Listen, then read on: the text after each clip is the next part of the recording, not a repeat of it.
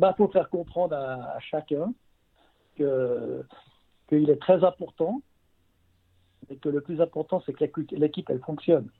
Je pense que ce qui est important, c'est que l'entraîneur, euh, que son message passe en disant, ouais, ok, c'est l'équipe euh, avant tout. C'est que les joueurs doivent se mettre au service de l'équipe et pas, euh, l'équipe qui doit se mettre au service d'un joueur.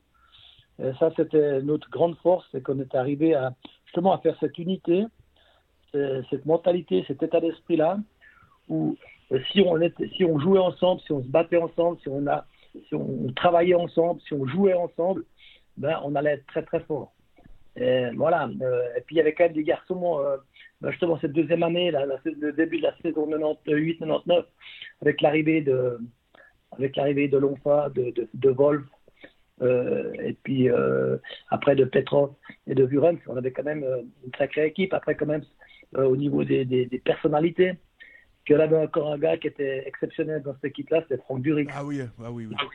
Faut pas l'oublier parce que lui, il était là depuis la saison, le tour de, tour de relégation de la saison 96-97. Donc lui, il est venu au mois, de janvier 97. Il a, il a fait, déjà là, il a, il a fait beaucoup pour que ça reste en Super League. Puis après, euh, dans la saison 97-98 et 98-99, il était exceptionnel dans la, aussi par sa simplicité, par sa personnalité, par son, par l'aura qu'il avait dans l'équipe. Et c'est ça, c'est des gars, c'est de l'or en bas pour l'entraîneur. Hein.